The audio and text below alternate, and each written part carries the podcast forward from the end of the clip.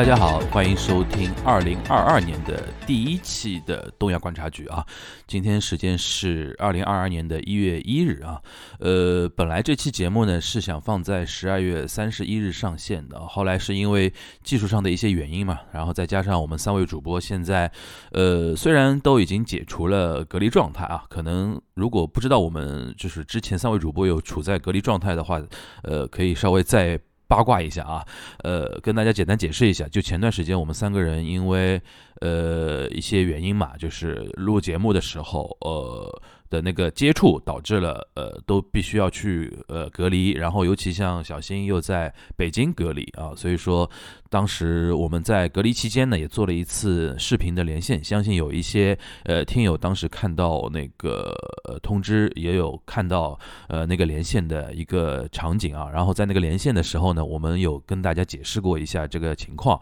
呃，简单讲的话就是配合防疫的一个措施嘛，因为像现在防疫到了关键阶段，然后也。非常敏感，所以说，呃，作为我们三个人来说，又是尤其像小新是那个 SMG 的记者，然后像沙老师有一些官方身份，所以说我们是特别要求要严谨和配合的，呃，但不管怎么说吧，就是呃，现在已经都顺利出来了，然后我们三个人也没有一个任何人中招啊。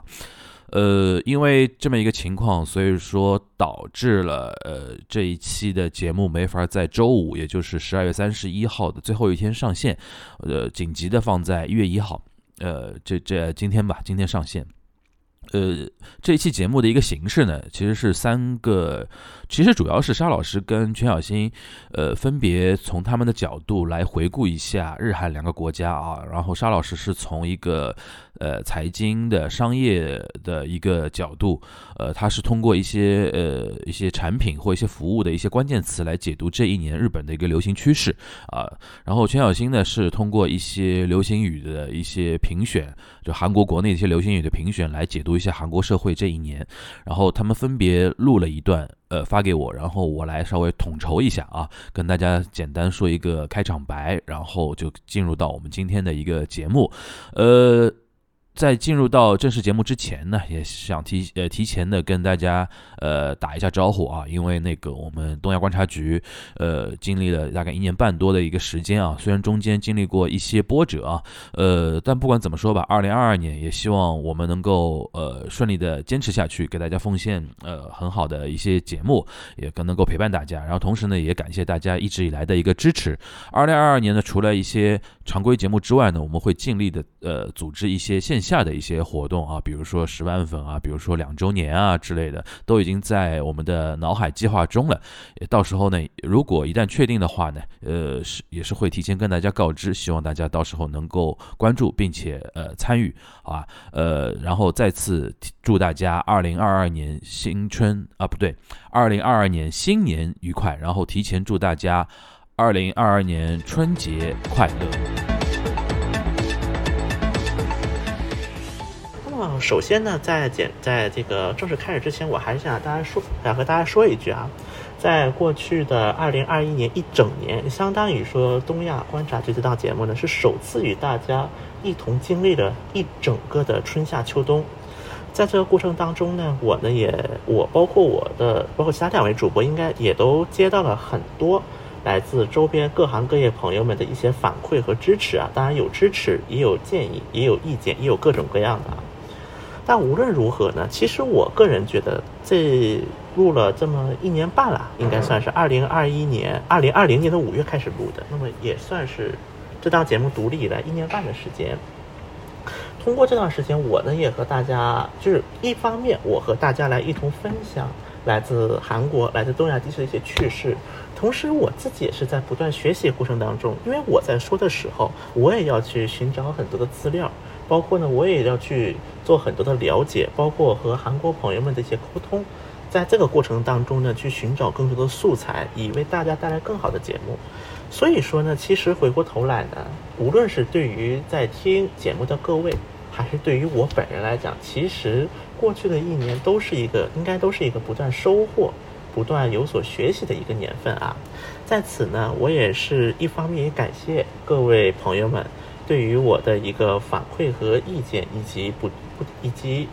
嗯，不停的一个支持。另外呢，也感谢两位主播老师给我带来的很多的收获，以及很多的独到的见解。那么可以说，对于我个人角度，也是一个非常大的一个进步，以及非常大的一个成长。所以说呢，也希望二零二二年呢，各位听众朋友们能够与我们一同继续相约东亚，相约入局。好，那么今天的节目我来讲什么呢？我想了一下，到底我们来讲什么会比较好？比较用比较短的一个时间，能够贯穿整个二零二一与二零二二这两个年份。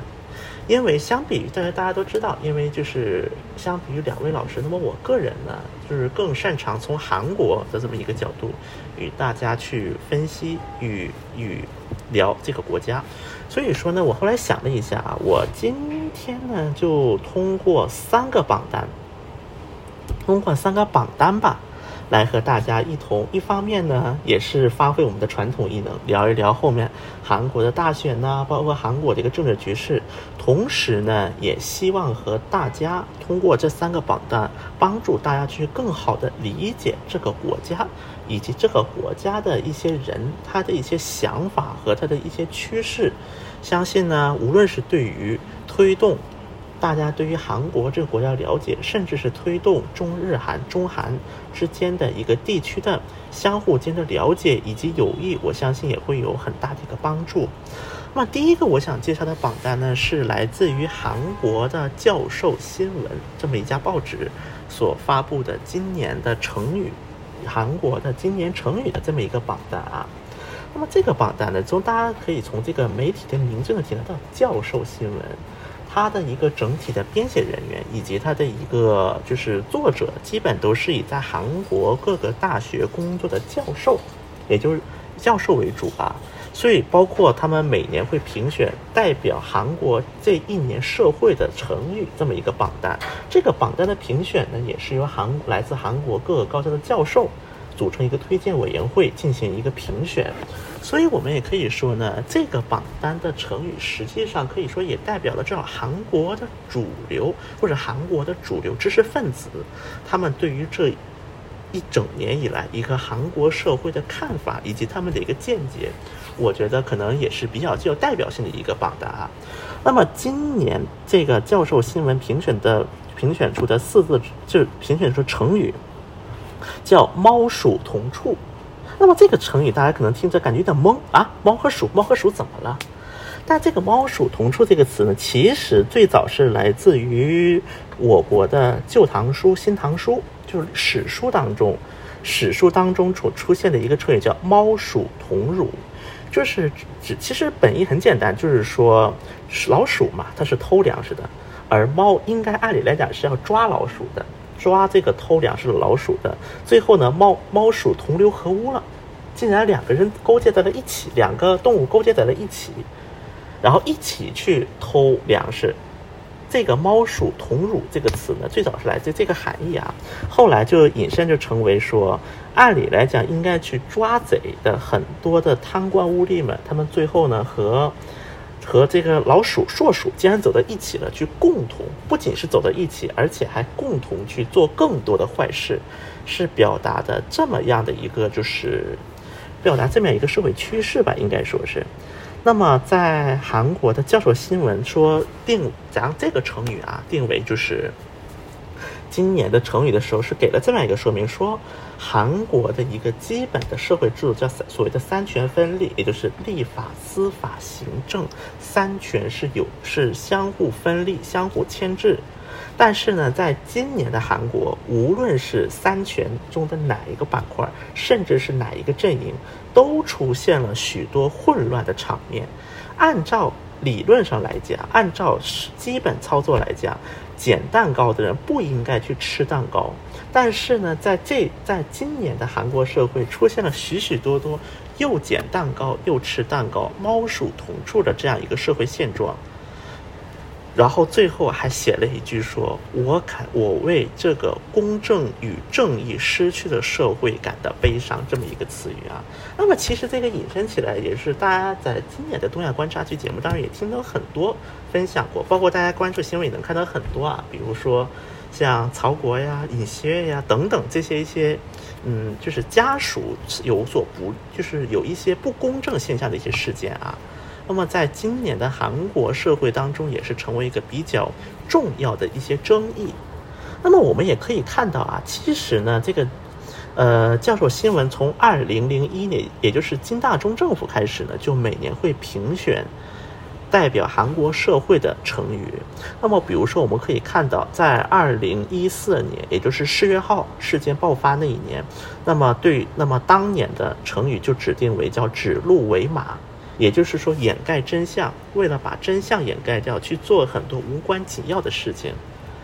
就是当时就比喻的说，为了处理事业号，在没有彻底调查真相的情况下，去比如说解散海警啊，做这些看起来很无可理喻的事情。包括在二零一五年，由于对于朴槿惠政府的一个无能，社会的一个反扑，所以就有了“昏庸无道”这个词。而二零一六年，大家也应该对于韩国政治关注应该都有印象。那一年，韩国爆发了上百万人大规模游行去反对朴槿惠的游行，所以说当年定的词叫“均州民水”。而到了二零一七年文在寅政府的时候，二零一七年破邪显正，也就是说当年的很多韩国民众希望文在寅的一个新政府能够去推翻朴槿惠时期的很多不公正的现象。就是所谓的韩国社会当年最流行的口号，叫“清算击毙、称패称惨”这么一个词的一个来源。然后，二零一八年是任重道远，它主要比的就是朝韩关系。那一年的朝韩关系开始走向缓和，但是仍有许许多多的障碍以及现实性的问题出现。到了二零一九年，由于曹国事件的一个爆发，就开用了“共命之鸟”这个词，表示文在寅。对于他自己周边的很多亲信的一些丑闻，就却无法说比较有效的进行应对，而到了二零二零年的“我是他非”，实际上是刚才我提到的“共命之鸟”这个成语的一个向负面方向的一个扩散，应该用这么解释。那么这个呢，当然这这些成语呢，我们应该我们应该说啊，因为这些成语它更多还是代表韩国主流一些。主流精英阶层、知识分子对于韩国社会的一个认知以及认定啊，那么我们呢再来说一个榜单，是关于呃是关于，应该就是前两天我看到的，就是韩国教保文库，也就是韩国第一大书店，它的一个就是书籍的热销榜单。我当时看到第一、第二名之第一、第二、第三名之后，我真的我快笑死了。我说实话。第一名是什么书呢？应该如果看过微博的人都知道，朴槿惠呢，她最近写了一本新书。朴槿惠本人写了一本新书啊，但当然这不是本人写的，准确说呢是朴槿惠的周边人士将朴槿惠在监狱期间的一些给支持者的信件，把它写成了一本书。那么这本书呢，它是呃，那么。那么这本书啊，它是叫做“不会对任何人都产生思念”。那么这个标题呢，也是来自于朴槿惠给其中一个支持者写的这封信里的这么一句话来表达的。那么这本书呢，就是朴槿惠在这本书的序言当中是写的呢。回过头来看，做总统这段时间都是紧张的连续，但未曾想到因为曾经信任的周边人而导致自身被打上击毙的标签。虽然流言蜚语可以将真相隐瞒一时，但真实真相必将有重见天日那一天。我们也可以听一下这段话，其实挺悲壮的啊，听起来还。当然呢，就是现在我们听这个节目的时候呢，朴槿惠应该已经是被赦免了，正式被特赦了。不过呢，也有韩国的很多就是政治分析师是政分分析家呢，有一个认定，就是说朴槿惠他能够被赦免，一方面确实出于他健康问题，另一方面也是因为朴槿惠的争议大多数是集中在他的周边人，也就是刚才我们提的序言说的，因为曾经信任的周边人而导致自己被打上击毙的标签。但就是反正这本书这应该在我们节目出的时候还没有正式出版，但是在网络书店是已经进行预售了，所以说它还能够上到热门销售的一个榜单上。那么这是第一名，第二名的书呢叫《Goodbye》，就是再见李在明。那么这本书呢是相当于是有一位政治分析家，他呢将。围绕在李在明家属周边的一些事件，比如说他和他的弟弟啊，包括他和他的一些亲戚之间的一些争议吧，应该算是把它写成了一一本书。而这本书之所以因为出名呢，其实很大一部分原因也是因为很韩国的很，因为民主党是曾对于这本书是提起了诉讼，要求法院对于这本书停止销售。应该说啊，这个也很有意思，就是你越要停止销售，我越想看看这书里面到底写了什么东西，让民主党这么害怕。这大家还是有这么样一个心态哈。所以说，这本叫《再见李在明》的书呢，就位列第二名，而第三名呢很有意思，第三名呢是李在明，相当于叫李在明的。我的少年宫日记，我的童工日记啊，或者叫做这本书呢，就是韩国的一个相当于是一个作家，将李在明曾经写的日记进行一个整理，然后进行的一个发布。那么我们也我们在我在微博上呢也曾经提到过，说韩就是在韩国的许多政客们啊，他们就非常喜欢将出书这么一个手段当做自己。恢复政治行动、恢复政治动作的这么一个标志性的行为，因为一方面呢，通过这些书可以引发大家的关注，让媒体去报道，让大家去购买，让大家去读；另一方面，这也相当于是一种一种宣誓的一种手段，说我要开始重新出现在公众的视线内了。所以说，请大家关注我，是这么样一个行动。而这本书最近突然它的销量增长呢，其实和目前的一个民调支持率也是有很大的关系。如果大家最近看过韩国的大选民调的数据啊，我发我应该说大家都会感觉很迷。前几天可能还尹锡悦还高出不少，怎么这两天突然尹锡悦降下来了？可能会有很多这样的疑问啊。那么。我当然，在我的印象当中，像今年这样的大选确实不多。一方面，双方都是口水战打的非常之、非常之严重，各种丑闻就是围绕双方阵营的各种丑闻，真的是一天接一天的爆，一天接一天的发，而且发生渠道还特别特别多的情况下，大家却谁也摸不准到底谁会当上。当然呢，对于到底谁能当上这个问题呢？我觉得这个还是留在我们就是当面录的时候，与两位老师一边聊一边来进行一个分析。我今天想讲的是什么呢？想讲的是这个数据当中最有意思的一环，民调数据当中。那么大家听过节目的应该都知道，像在就是。也就是今年的时候，首尔和釜山两个城市的市长进行过一次补选。那么在补选当中呢，国民力量党的两个候选人都取得了胜利。而且我们也讲过，在这两个候选人胜利的过程当中，来自来自二十岁，也就是青年人的支持占了一个非常重要的一个比重，尤其是青年男性的一个支持啊。那么我们也讲了这一点过。不过呢，而且在后续。呃，在就是国民力量党，也是右派政党的一个内部候选人的选拔过程当中，很多青年的党员也都是纷纷支持了洪准标作为大选的候选人。但是结果嘛，大家都知道，最后尹锡悦还是当上了宝座。而当时呢，我们也说了一个事情，就是说尹锡悦当时在就是在就是当选为候选人之后呢，呃，当。尹锡悦当选了候选人之后呢，当时也有很多韩国的青年人是直接批斗说，国民力量党从此成为老年力量党，就是类似于咱们之前也提过的假牙梗啊，就网络梗。那么这一点来讲呢，那么这次我看的民调结果说，尹锡悦的支持率啊，虽然说在六十岁以上的老年人，尹锡悦的支持率呢可以说是高达了百分之六十五。这么样的一个高位数，但是竟然在青年，也就是二十到三十岁的年轻人的支持率仅有百分之九。那么这个数字，我们再对比前面所我们在首尔或者釜山市长选举时所看的，对于国民力量党这个党的一个支持率来讲，可以说是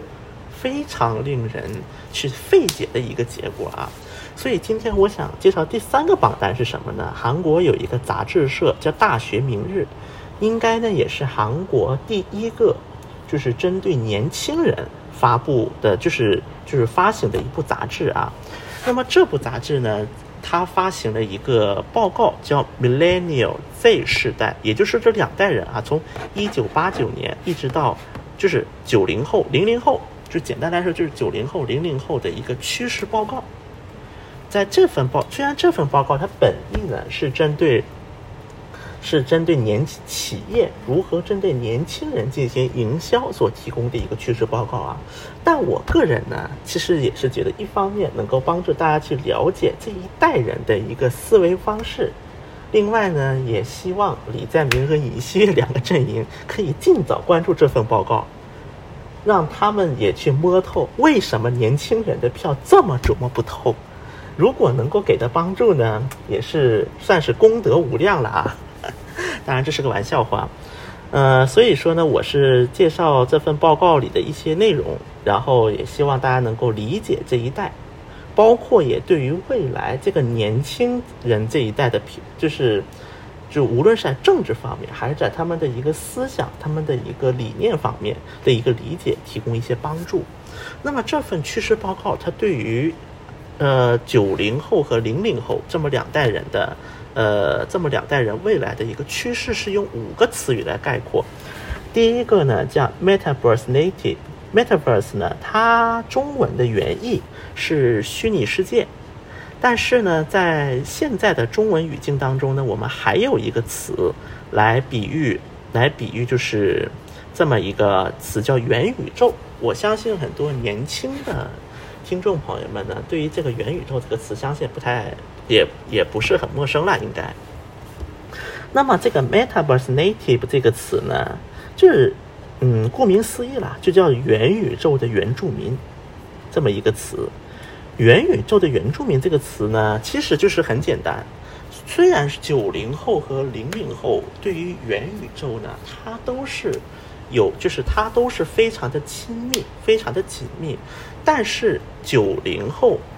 的和零零后在 Meta 在如何看待这个元宇宙上面还是有一定的差异的。比如说九零后更多时候利用很多虚拟的平台，它是有一种带有目的性的使用。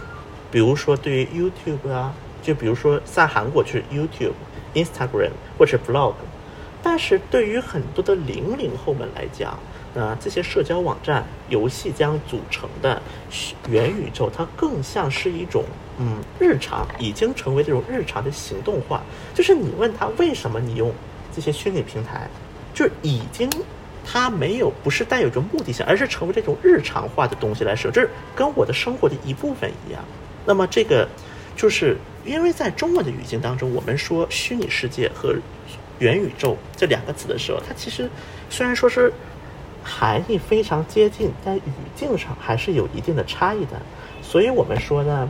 对于很多的 Z 时代，就是零零后们来讲，这可能，嗯，这可能就是更像是一种元宇宙，就是我们生活在这个宇宙当中，它是我们宇宙的一个组成部分，用这样的含义来看待。而对于很多的九零后们来来，讲，他们更多是在学习这个宇宙，在探索这个宇宙，并且在这个探索的过程当中寻找一些自己的目的。所以呢，在这里我也可以概括成为说，九零后们是把 Metaverse 当虚拟世界，而零零后们已经把 Metaverse 当做元宇宙。这个呢，我现在在国内应该也会有一个类似的趋势正在进行当中。与此同时呢，这些。很，尤其是很多零零后们，一方面他们生活在元宇宙当中，另一方面他们也会去不断的去制造、生产很多适合于元宇宙发布的很多内容，甚至他们也不排斥将通过这些数码这在元宇宙内的很多资产去给它进行一个变现。那么这个可能也是韩国的很多。就是很多营销学专家吧，之前没有所预料到的一种情况啊。那么第二个关键词呢，叫做嗯，叫 TTTB。我不知道大家听完这个词会有什么样印象呢？我相信大多数听众朋友们能听我们这个节目的，应该都能猜测到了。TTTB 它就是一个简称，分别是 Twitter、Twitch、TikTok、Blog 四个词啊，叫 TTTB。那么 TTTB 呢，就是 TTTB。那么这是韩国目前正在使用的一些就是新兴的一些社交社交媒体啊。那么当时在大学明日这个杂志社，它对于社交媒体的这个进行分析的时候呢，无论是九零后还是零零后这两个群体啊，那么九零后或零零后两个群体，Instagram 和 Facebook 均是使用量最多的两个媒体。但是对于很多的零零后们来讲，就是后面的排名就不一样了。就是你最喜欢，当问的你最喜欢用什么样的社交网站的时候，那么就是刚才提的 TTTB。在可能比如说九问九零后的时候，Twitter 它可能最多使用的社交网站排行只能排第五，TikTok 只能排第七。但是呢，对于零零后们来讲，Blog 就博客，可能很多人甚至都开始都唱衰博客了。但就没有想到的是呢，博客竟然列入第三名，而 Twitter 和 TikTok 却占就又占了第四名和第五名。那么这个可能就是其实也是体现了九零后和零零后们一个很大的差异。其实包括在国内啊，即便是在国内也是九零，就是很多九零后们可能都不怎么爱用 Q QQ 了啊，甚至很多八零后的朋友们现在问你们，你们什么用过 QQ 吗？可能很多人呢都会把 QQ 当做是一个很过时的产品。但是让我们想不到的是呢，很多零零后们却是更钟爱 QQ，他们甚至觉得说微信都是老掉渣的阿姨、阿姨叔叔们才用的，而 QQ 才是属于他们这一代人的一个社交网络产品。所以说，这应该就是一种不同的认知，不同认知下，而且这几种不同的平台，比如说 TikTok 短视频，包括 Twitch 的 Creator，就 Twitch 这个平台它的一个。单人的制作，单人的视频制作，包括 blog，它没有字数限制的一个长篇大论，可以抒发抒发自己感情和体验的一种平台，反而这种平台呢，更加去吸引大家的一个关注，甚至在与此同时，很多时候这种被称为 TTTB 的这种 micro，就是非常细微的一些社交平台，他们所传播出一种 trend，他们的一些。风他们所传播出的一种趋势，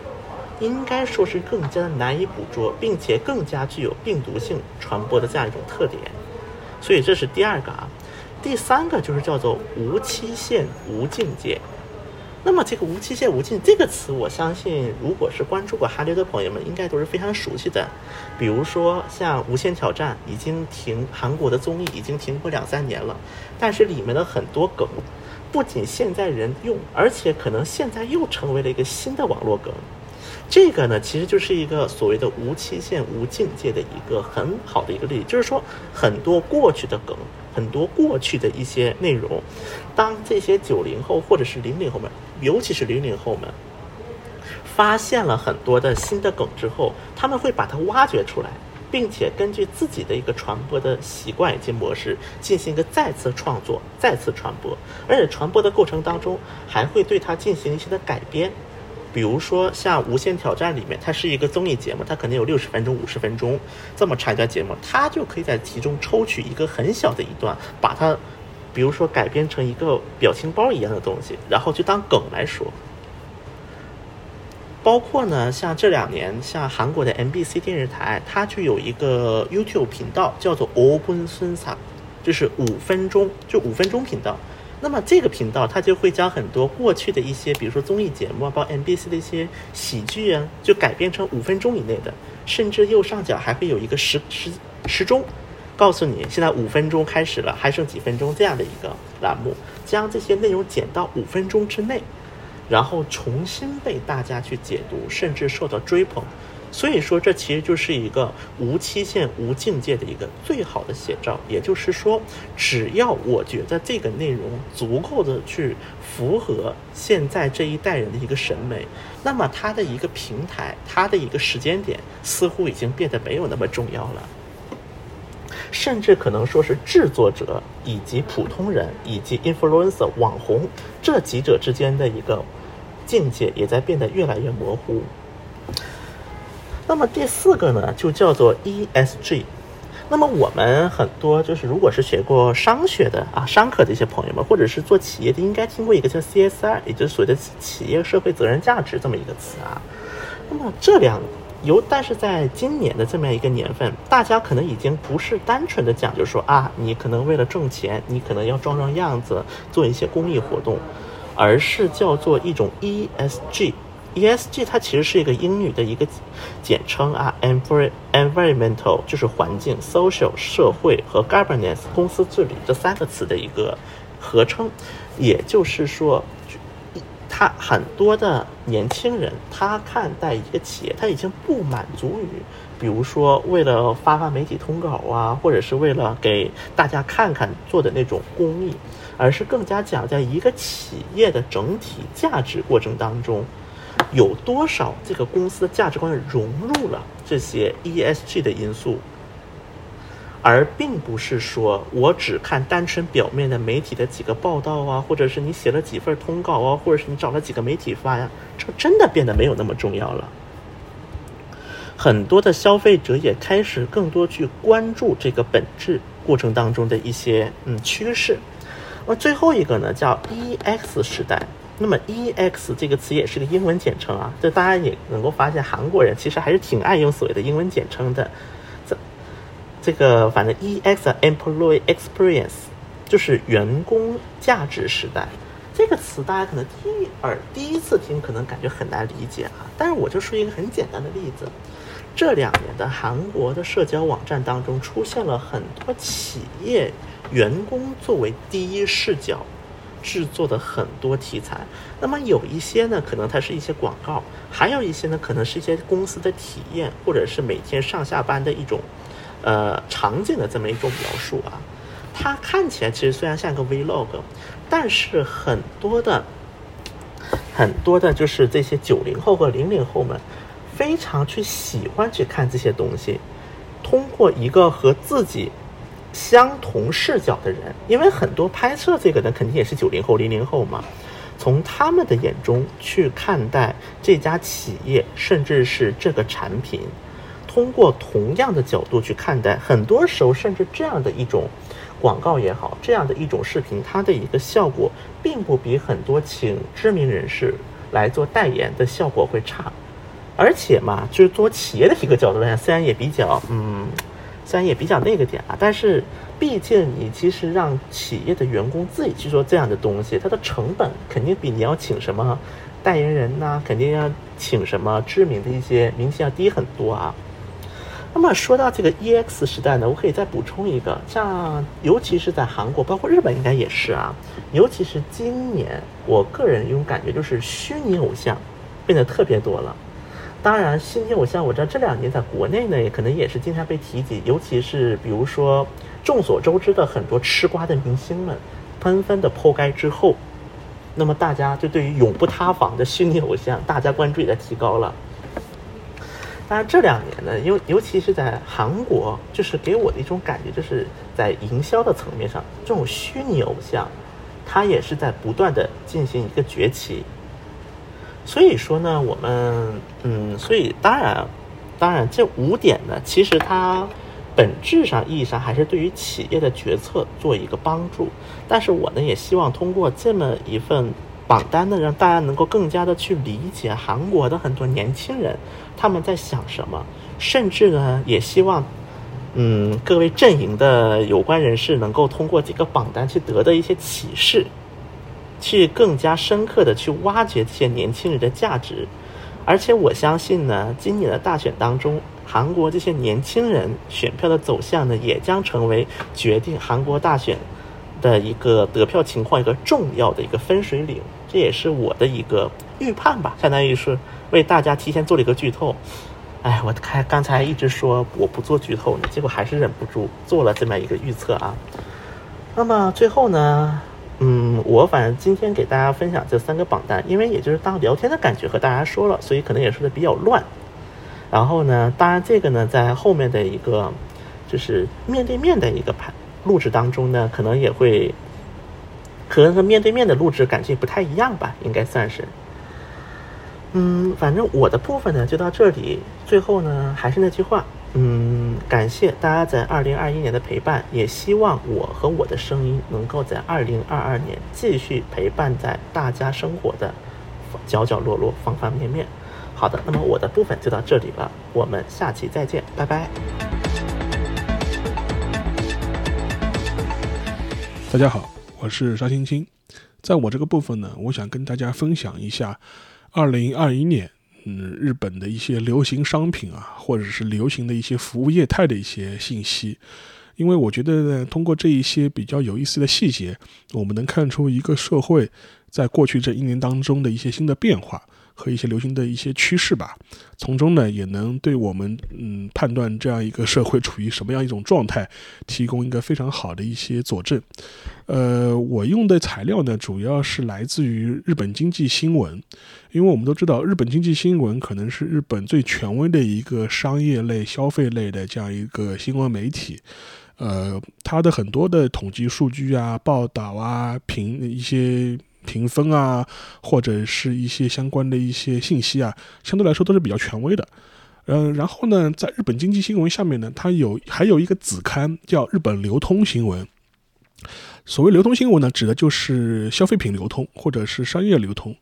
呃，它这个子刊呢，更多是聚焦于日本的消费市场的新的变化。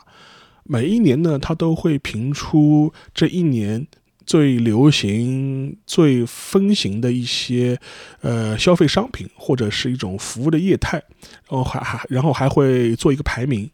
呃，不过呢，它这个排名不是严格按照消费品的呃销量啊、销售数量啊、销售额啊来排的，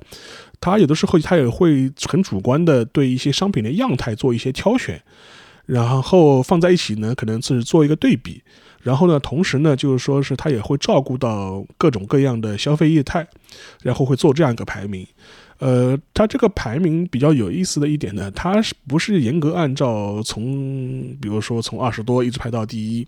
这样一个排法？它每一个排名，比如说第十名，它会嗯分成呃东军和西军。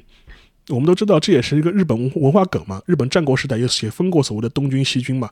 但是呢，呃，他会在某一个某一个排名当中各选择一个东军、一个西军，然后把这些呃流行的商品啊、畅销的商品啊或者服务的业态啊，哎放在其放在里面，然后呢做一个对比。呃，这可能也是一个比较有意思的一个 一种形式吧。然后呢，同时呢，就是说是它这个排名在排到，比如说 top four、top three 的时候，它又会引入呃日本的相扑的一些术语，比如说小关啊、大呃横纲啊，来做这样一个排名。所以说，也是一个蛮有乐趣的这样一个排名，不是一个很严格的一个呃经济学的一个研究啊，或者是一个经济一个经济类的报道，也还是蛮有趣味性的。所以说呢，我现在就跟大家做个分享，它总的排名的数量其实大概有从。嗯，从二十名开始排吧。然后呢，因为我们时间有限啊，我就从第十名开始排。呃，首先是第十名的呃东京部分。呃，东京部分是抖音的带货营销啊，其实我们中国人很很好理解嘛，也就是所谓的网络直播的呃带货销售。那这这一套呢，其实在日本这两年也是非常流行，尤其是在抖音的平台上面。呃，所以说呢，这个东西呢也是被列为了呃二零二一年呃第十名最受欢迎的服务的呃业态。然后它的第十名的西军部分呢是一亿元嗯级别的高级住宅，高级住宅。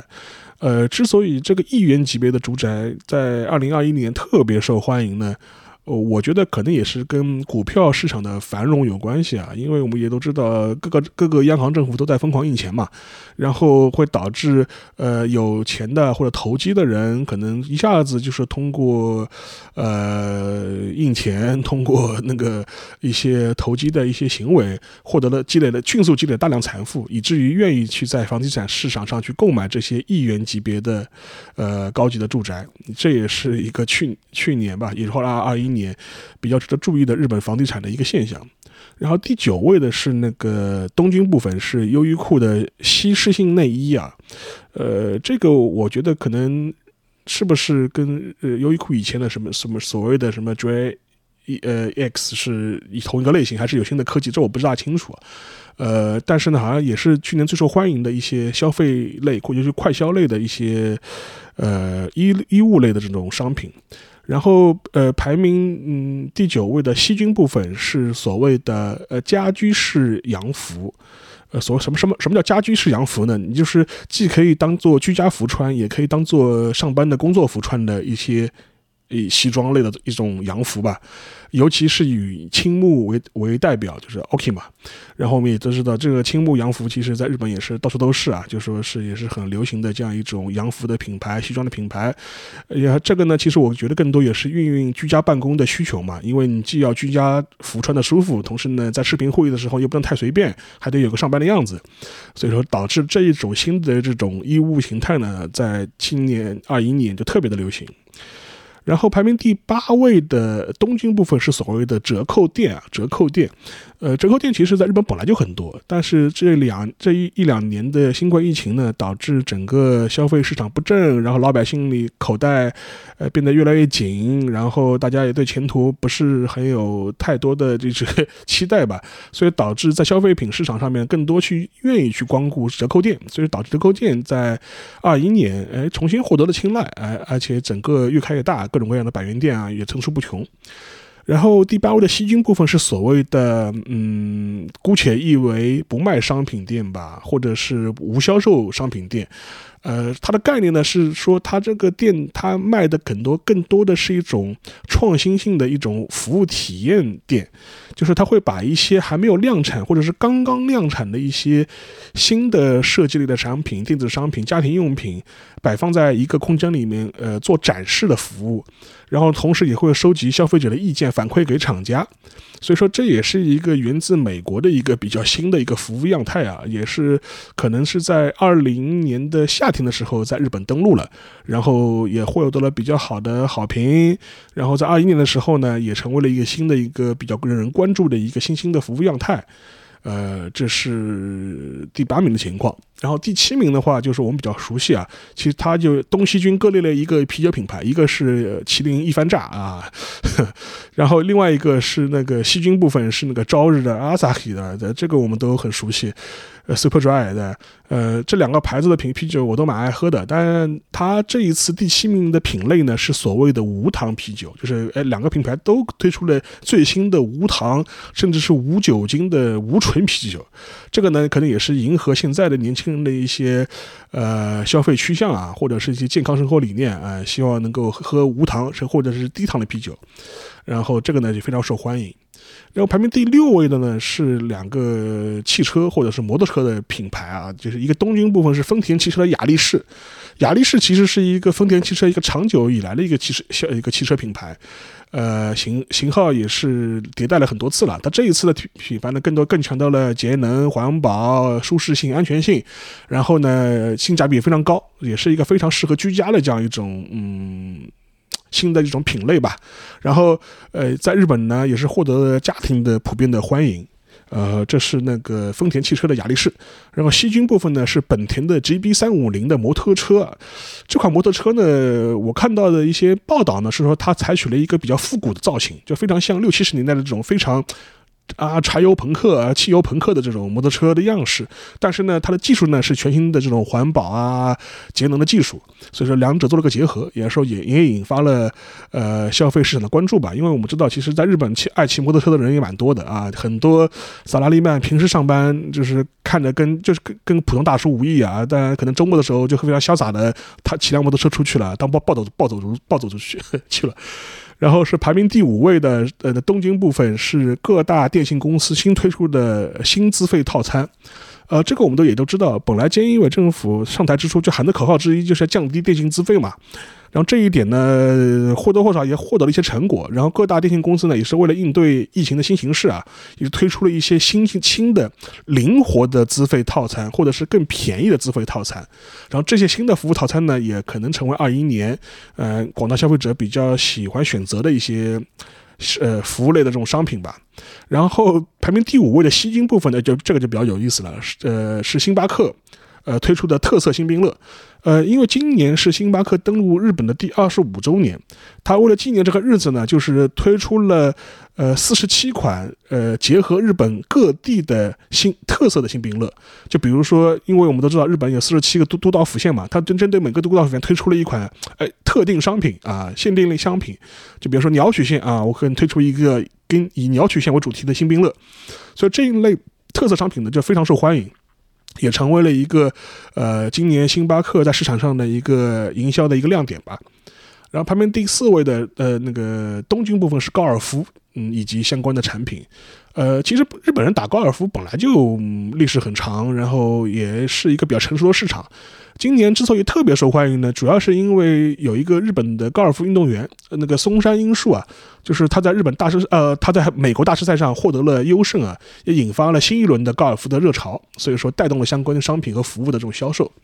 然后排名第四位的吸金部分呢，是所谓的冷冻食品啊，也是便捷的这种微波炉食品。这些食品其实在日本本来的发展就非常的呃丰富。然后，因为也是在新冠疫情之下呢，由于可能去饮食店不方呃不方便或者不放心，所以有很多人更愿意选择这一类的冷冻食品。然后相关的一些厂家呢也推陈出新，所以导致呢就是这类食品呢就是在原网原有的基础上呢又获得了新一轮的这种热捧。呃，然后排名第三位的呃东军部分呢，实际上呃是我是一个文化产品啊，就是动漫产品。就是《新世纪福音战士》的那个剧场剧剧场版的终结篇啊，就就是，呃，《新世纪福音战士》EVA 啊，它的那个剧场版在今年也上映了，然后也是成为今年唯一一部突破一百亿日元票房的电影，呃，所以说排在第三呢也是名至实归啊。它本来也是一个非常火热的一个动漫的一个 IP 啊，我们都知道啊，人人类补完计划啊，人类人类不补完呃补呃不人类补完呃补完嗯不不完成的，人类骗钱不终止。然后是排名第三位的西京部分是另外一个品牌，呃呃也是网飞。我们其实我们也之前也在节目里聊过网飞的娱乐消费品牌。然后网飞的什么剧在日本特别受欢迎呢？也同样也是由于游戏啊，所以它排在了第三名的西军部分。呃，所以说你别看是韩国人拍的的，那日本人看的也是趋之若若鹜啊。然后是排名第二位的东京部分，就是东京奥运会。呃，这个话题我们聊了很多了，所以说无论是好啊、坏啊，呃，问题呃问题如何多啊，但无论如何它总归是办了，所以都都对日本来说也是二一年的一件大事，然后也是成为了一个关注的焦点。然后呃，东京奥运会引发的一些消费或周边的一些消费呢，或多或少也成为了一个市场关注的一个热点。但是它摆在第二位呢，我更多也是一个日经新闻的一个呃。政治正确的选择吧。然后排名第二位的吸金部分呢是循环利用产品。那循环利用产品呢，也就是什么啊环保啊、可持续利用啊、反复利用啊的一些商品。呃，这些商品呢，可能也是符合现在的一些市场消费的一些理念啊，也是更迎合消费者的一种呃环保的诉求吧。可能我称之为是。可能消费者觉得买了这种循环利用商品的话，能够为自己的消费主义获得一丝心灵上的安慰啊，我不知道。然后是排名第一位的是 Z 时代的一些消费业态。呃，它是一个很宏观的，他就写了一个 Z 时代消费业态了。这个 Z 时代我们也都知道嘛，其实指的也就是千禧年前后出生的这一代人吧。他们的成长，呃，确实确实是可能会带改变现在的一些消费形态和一些消费的样式。呃，所以说呢，也会引发我们的相关的一些关注。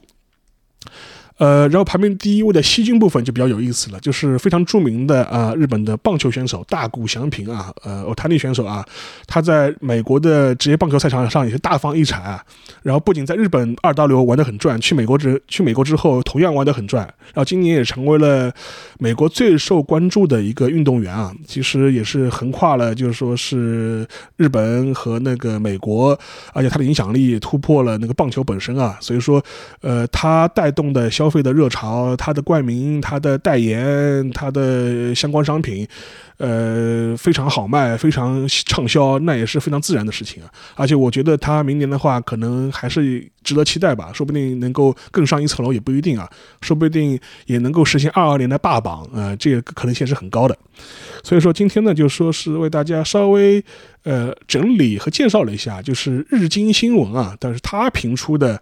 呃，前十大的日本的流行商品或者是流行的这种消费服务业态。